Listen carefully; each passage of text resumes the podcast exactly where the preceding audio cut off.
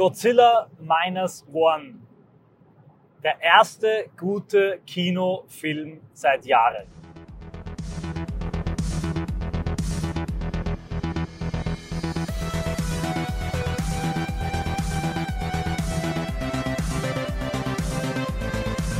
Servus Leute, liebe Grüße aus Österreich. Ich fahre gerade heim. Ganz aufgewühlt aus dem Kinosaal. Ich habe einen Film angeschaut mit Friedrich Langberg gemeinsam. Ich wollte ihn damit quasi zu seinem Geburtstag einladen und der Frechdachs hat mich einfach gegen eingeladen, ohne es mir zu sagen. Wir haben dann gegenseitig die Kinotickets gekauft. Gott sei Dank konnten wir eine Tranche an der Kasse zurückgeben, denn er hat ähm, eine Woche Geburtstag vor mir. Wurscht. Wir haben uns gemeinsam angeschaut Godzilla Minus One, weil ich gute Filmkritiken hörte und hörte, dass der Film kein typischer äh, grauenhaft US-amerikanisierter kalifornischer Monsterschinken sei, sondern ein ganz authentischer, eigentlicher Film. Und der Film war beeindruckend, faszinierend und hat mich sehr bewegt. Ein paar Kritikpunkte gibt es, aber ich möchte jetzt zum Film eingehen. Achtung, äh, das hier ist eine Spoilerwarnung. Es geht in diesem Film zwar um das Monster Godzilla, vor allem aber geht es um Japan.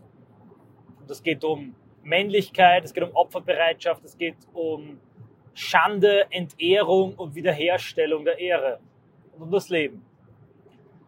Und ja, um das Monster. Godzilla geht es auch.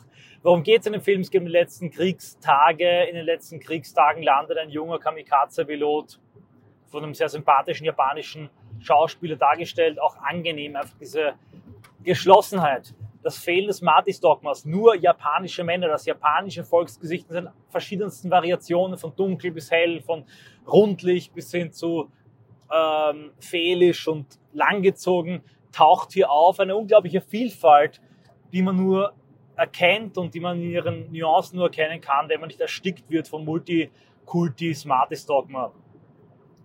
Letzte Kriegstage, Japan. Japan verliert. Den jungen Kamikaze-Pilot, landet auf einer Insel, wo ein ähm, Ingenieursbataillon sein Flugzeug repariert. In Wirklichkeit hat das Flugzeug aber keinen Schaden. Er hat das vorgetäuscht, um nicht zu sterben. Und der Ingenieursoffizier dort versteht das auch, macht ihm keinen Vorwurf. Generell wird in diesem Film das Kriegsthema umgangen und es gibt eine gewisse äh, Kritik an der Regierung, an der Kriegsführung, die nicht humanistisch genug gewesen sei. Also der Film ist damit durchaus modern japanisch-pazifistisch. Das japanische Nachkriegstrauma spielt hier mit. Aber ausgelagert wird alles an Godzilla. Godzilla ersetzt den Krieg, Godzilla ersetzt die Bedrohung, Godzilla ersetzt die Notwendigkeit der Opferbereitschaft, Godzilla ersetzt das Politische in seiner zugespitzten Form als kriegerisches.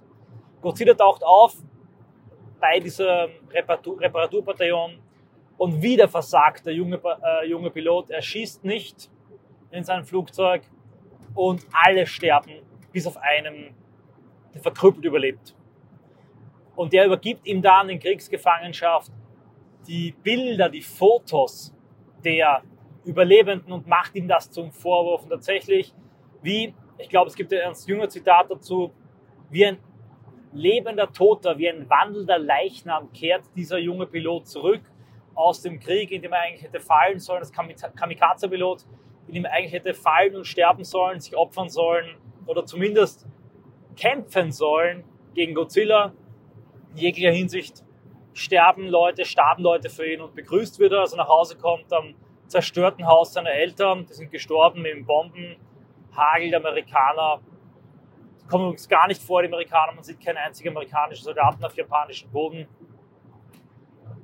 Er wird begrüßt von der Nachbarin, die ihn wüst beschimpft, ja, körperlich angreift, weil ihre Kinder gestorben sind im Bombenhagel und er ist Kamikaze-Pilot, es sich untersteht, lebend nach Hause zu kommen. Wenn er mutiger gewesen wäre, sagt sie ihm, hätten ähm, die Kinder überlebt. Und das ist eine Aussage, wie von vielen, die nicht kritisiert wird, nicht hinterfragt wird, nicht dekonstruiert wird, sondern sieht hier die japanische Gesellschaft in ihrem Nachkriegstrauma aber gewisse Werte, Männlichkeit, Ehre, Opferbereitschaft bleiben intakt und werden im Film sogar trotz dieser humanistischen Anwandlungen bestätigt. Und natürlich sofort sieht man die Parallele zwischen diesem jungen Piloten und Yukio Mishima, dem großen Autor, dem letzten Samurai, der das hervorragende Buch unter dem Sturmgott geschrieben hat, mein Lieblingsbuch. Durchaus äh, Aspekte von diesem Film und daher wirklich eine authentische Schöpfung japanischen Lebens und japanischen Fühlens. Yukio Mishima während des Weltkriegs war ein junger, nihilistischer Asphaltliterat, der äh, das literarisch hervorragende, moralisch und ähm, weltanschaulich nihilistische und schwarze Buch Geständnis einer Maske geschrieben hat. Er hat sich herumgedrückt im Krieg um den Krieg und äh, er blühte dann auf in der äh, defaitistischen, pazifistischen, nihilistischen, gebrochenen Nachkriegsliteratur. Aber dann entdeckte er in sich seine Männlichkeit, seinen Patriotismus und wurde zu einem der wichtigsten japanischen Nationalisten und Patrioten. Schnitt zurück zu Godzilla Minus One. Der junge Pilot vegetiert vor sich hin, bis eine junge Frau ihm ein junges Kind in die Hand drückt und bei ihm einzieht. Die junge Frau ist eine Überlebende eines Bombenangriffs, ihre Familie ist gestorben. Das Kind ist ein Waisenkind, nicht ihr Kind, auch ein Waisenkind. Und hier erlaubt sich Japan auch in diesem Film wie in anderen Filmen, der Glühwürmchen-Film vom Studio Ghibli sei zu erwähnen, zu trauern. Es ist das eigene Leid, die eigenen Opfer, die im Mittelpunkt stehen und nicht ständig die Schuldkeule, der Schuldkomplex und die fremden Opfer.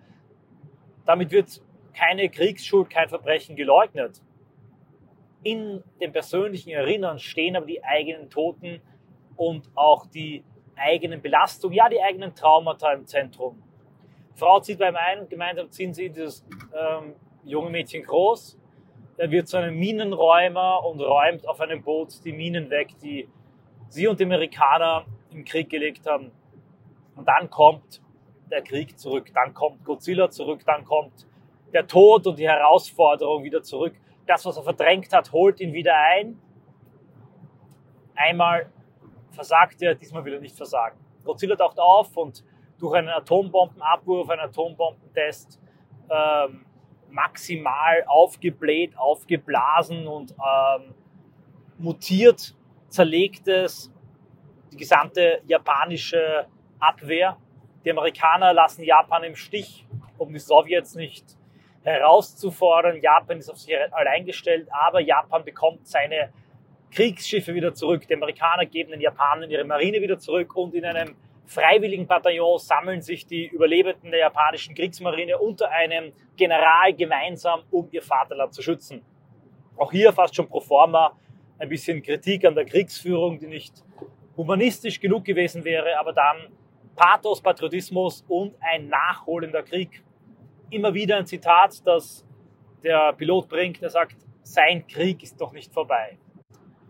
In einem Angriff vom Monstrum Godzilla stirbt die Frau oder ja, vergeht in einem Atomblitz. Er bleibt alleine zurück mit dem Findelkind, das natürlich unglaublich traurig ist, seine Ersatzmutter verloren zu haben. Aber auch er verlässt das Kind, lässt es zurück, übergibt es der Nachbarin, um sich zu seinem letzten Einsatz zu wagen. Er hat es geschafft, den Mechaniker ausfindig zu machen, der noch überlebt hat, der Krüppel, der ihn hasst und der ihn verachtet.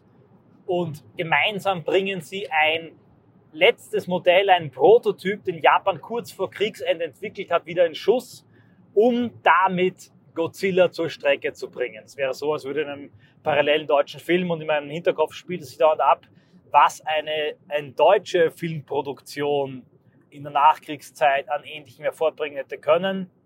In einem ähm, deutschen Film wäre das so, als hätte man die letzten äh, deutschen Wunderwaffen noch zum Einsatz gebracht und er fliegt als Pilot noch einmal los, um sich zu opfern, um Godzilla zu töten, um seine Ehre wieder zu gewinnen, um die, ähm, die Toten, die ihn heimsuchen, die er als Bilder immer an seiner Brusttasche hatte, die Stunde der Bewährung, in der er versagt hat, um all das wieder gut zu machen. Denn sein Krieg, sein persönlicher Krieg ist noch nicht zu Ende. Die Frau sehr sympathisch gespielt, wie alle äh, Schauspieler in diesem Film so authentisch gespielt. Die er liebte, die ihn liebte, heiratete er nicht, weil er das Gefühl hatte, durch sein Versagen und seinen Ehrverlust es nicht wert zu sein, sie zu heiraten. ein Gedanke, ein Gefühl, eine Idee, die dem amerikanischen, kalifornischen Popcorn-Hollywood-Kino völlig fremd sein muss. Wie auch das Fehlen von jeglicher Repräsentation und Diversity in diesem Film. Im Krieg, äh, in der, im freiwilligen Bataillon, im Ingenieursbataillon finden sich natürlich nur Männer, keine, ähm, kein Girl-Boss, keine tolle Mechanikerin, es sind nur Männer, die sich in diesem männlichen Kampf dem Monstrum stellen, das, wie gesagt, den Krieg verkörpert. Viel wurde auch schon darüber geschrieben, dass Godzilla, der Monsterfilm, als japanisches Nachkriegsphänomen das Trauma der Atombombenexplosion noch einmal verarbeitet und gemeinsam schaffen sie es dann, wie gesagt, tut mir leid, die Spoilerwarnung war ja da, selber schuld, das Monster zur Strecke zu bringen. Er opfert sich, er ist bereit, sich zu opfern, aber im letzten Moment äh, betätigt er dann den Schleudersitz und entscheidet sich für das Leben. Eine grundlegende Kritik des Films auch an dem Kult des Todes und an der Religion des Todes, an der Göttlichkeit des Todes, die in der japanischen Kultur und vor allem bei Mishima unanfechtbar war. Und hier schlägt der Film am Ende doch einen Abbieger ein und äh, macht eine Kurve in Richtung westlichen Humanitarismus. Zwar hat der verkrüppelte Mechaniker dem Helden verziehen, er selber erklärt ihm die Funktion des Schleudersitzers, doch die Dimension der Toten, die Idee des Kamikaze, die Idee, die im Film immer wieder anklang, des geliehenen, ja gestohlenen Lebens, die wird nicht weiter verfolgt. Und genau das tut und tat aber Mishima in seinem Buch Unter dem Sturmgott und in seinem eigenen Leben. Ich zitiere aus Mishimas Werk und aus dem Buch Unter dem Sturmgott. Isao, der Held des, des, Buches, hatte niemals eine Frau sein wollen. Er hatte sich niemals etwas anderes gewünscht, als ein Mann zu sein, auf männliche Weise zu leben und einen männlichen Tod zu sterben. Ein solches Leben als Mann bedeutete stets, die eigene Männlichkeit zu beweisen. Heute mehr Mann zu sein als gestern. Morgen mehr Mann zu sein als heute. Ein Mann zu sein bedeutete stets und ständig höher zu streben nach dem Zenit der Männlichkeit, um schließlich dort zu sterben, umgeben vom weißen Schnee des Gipfels. Ein ziemlich bekanntes Zitat und ein weniger bekanntes auch aus dem Buch vom bloßen Dasitzen und Zuschauen allein werden sich Himmel und Erde nie verbinden. Um Himmel und Erde miteinander zu verknüpfen, muss eine in Lauterkeit begründete, entschlossene Tat erfolgen. Für diese Tat heißt es, alle Rücksicht auf persönliches Wohl und Wehe beiseite zu setzen und sein Leben zu wagen. Heißt es, sich in einen Drachen zu verwandeln, den Wirbelwind anzublasen und in diesen tief hängenden, düsteren Wolken zu durchstechen und sich hinaufzuschwingen, zum smaragdenen, glänzenden Firmament. Kamikaze, der Wind der Götter, der Gedanke, durch einen Tod auf dem Schlachtfeld von Valhalla über die Kshatriya-Tradition bis hin zum japanischen Samurai aufzusteigen und eine höhere Form von Lebendigkeit und Existenz zu gewinnen. Dieser Gedanke kommt in diesem Film nicht mehr vor. Der Held entscheidet sich für das Leben und kehrt zu seiner Frau und zu seinem ähm, Findelkind zurück, was natürlich im Kino und hier ist Japan Hollywoodisiert dem Besucher ein wohliges Bauchgefühl verschafft, aber diesen Kerngedanken, der im Film anklingt, nicht mehr ganz entspricht. Dennoch ein großartiger Film, ein Film voller äh, patriotischer, heroischer, konservativer, reaktionärer, zutiefst japanischer Versatzstücke, ein wie eine Oase, wie eine Oase, ich habe mich letztens aufgeregt über diese grauenhaften Dreckserien da über Wikinger mit Schildmeiden und äh, LGBTQ, Feminismus, Blödsinn. Wirklich eine wohltuende, äh, wohltuende Oase in der Woken-Wüste. Schaut euch den Film an, beziehungsweise jetzt nach meiner Audioanalyse ist er schon ziemlich gespoilert. Ich hoffe, ihr habt ihn gesehen und ähm, wenn ihr ihn gesehen habt, dann hoffe ich, er hat euch ebenso gut gefallen wie mir. An der Stelle danke ich dem lieben Friedrich Langberg, falls er sich das anhört, dafür, dass er uns die Kinokarten gekauft hat. Ich werde mich revanchieren und euch höre ich wieder in der nächsten Audioanalyse.